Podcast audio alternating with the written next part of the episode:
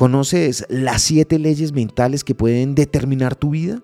La primera es la ley de causa y efecto, la cual dice que todo sucede por una razón. La segunda es la ley del control, la cual dice que uno se siente positivo respecto a sí mismo en la misma medida en que percibe que tiene control sobre su propia vida.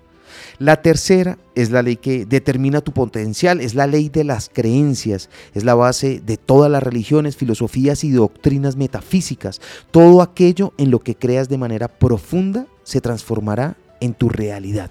La cuarta es la ley de las expectativas. Esta ley indica que todo lo que esperes con confianza en ti mismo se transformará en tu profecía cumplida. La quinta es la ley de la atracción, la cual dice que somos imanes vivientes. De manera invariable uno atrae a la gente y las circunstancias que están en armonía con sus pensamientos dominantes.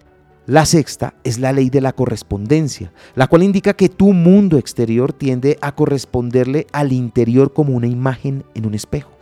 A donde quiera que mires, ahí te encontrarás y por lo tanto debes crear un mundo interior congruente con el exterior que deseas disfrutar.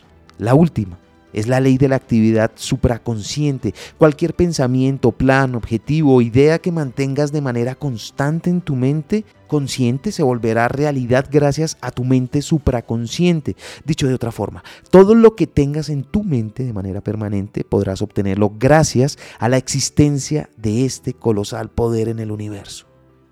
Lo aprendí en la vida. Están los libros. Soy Lewis Acuña, arroba libro al aire en Instagram.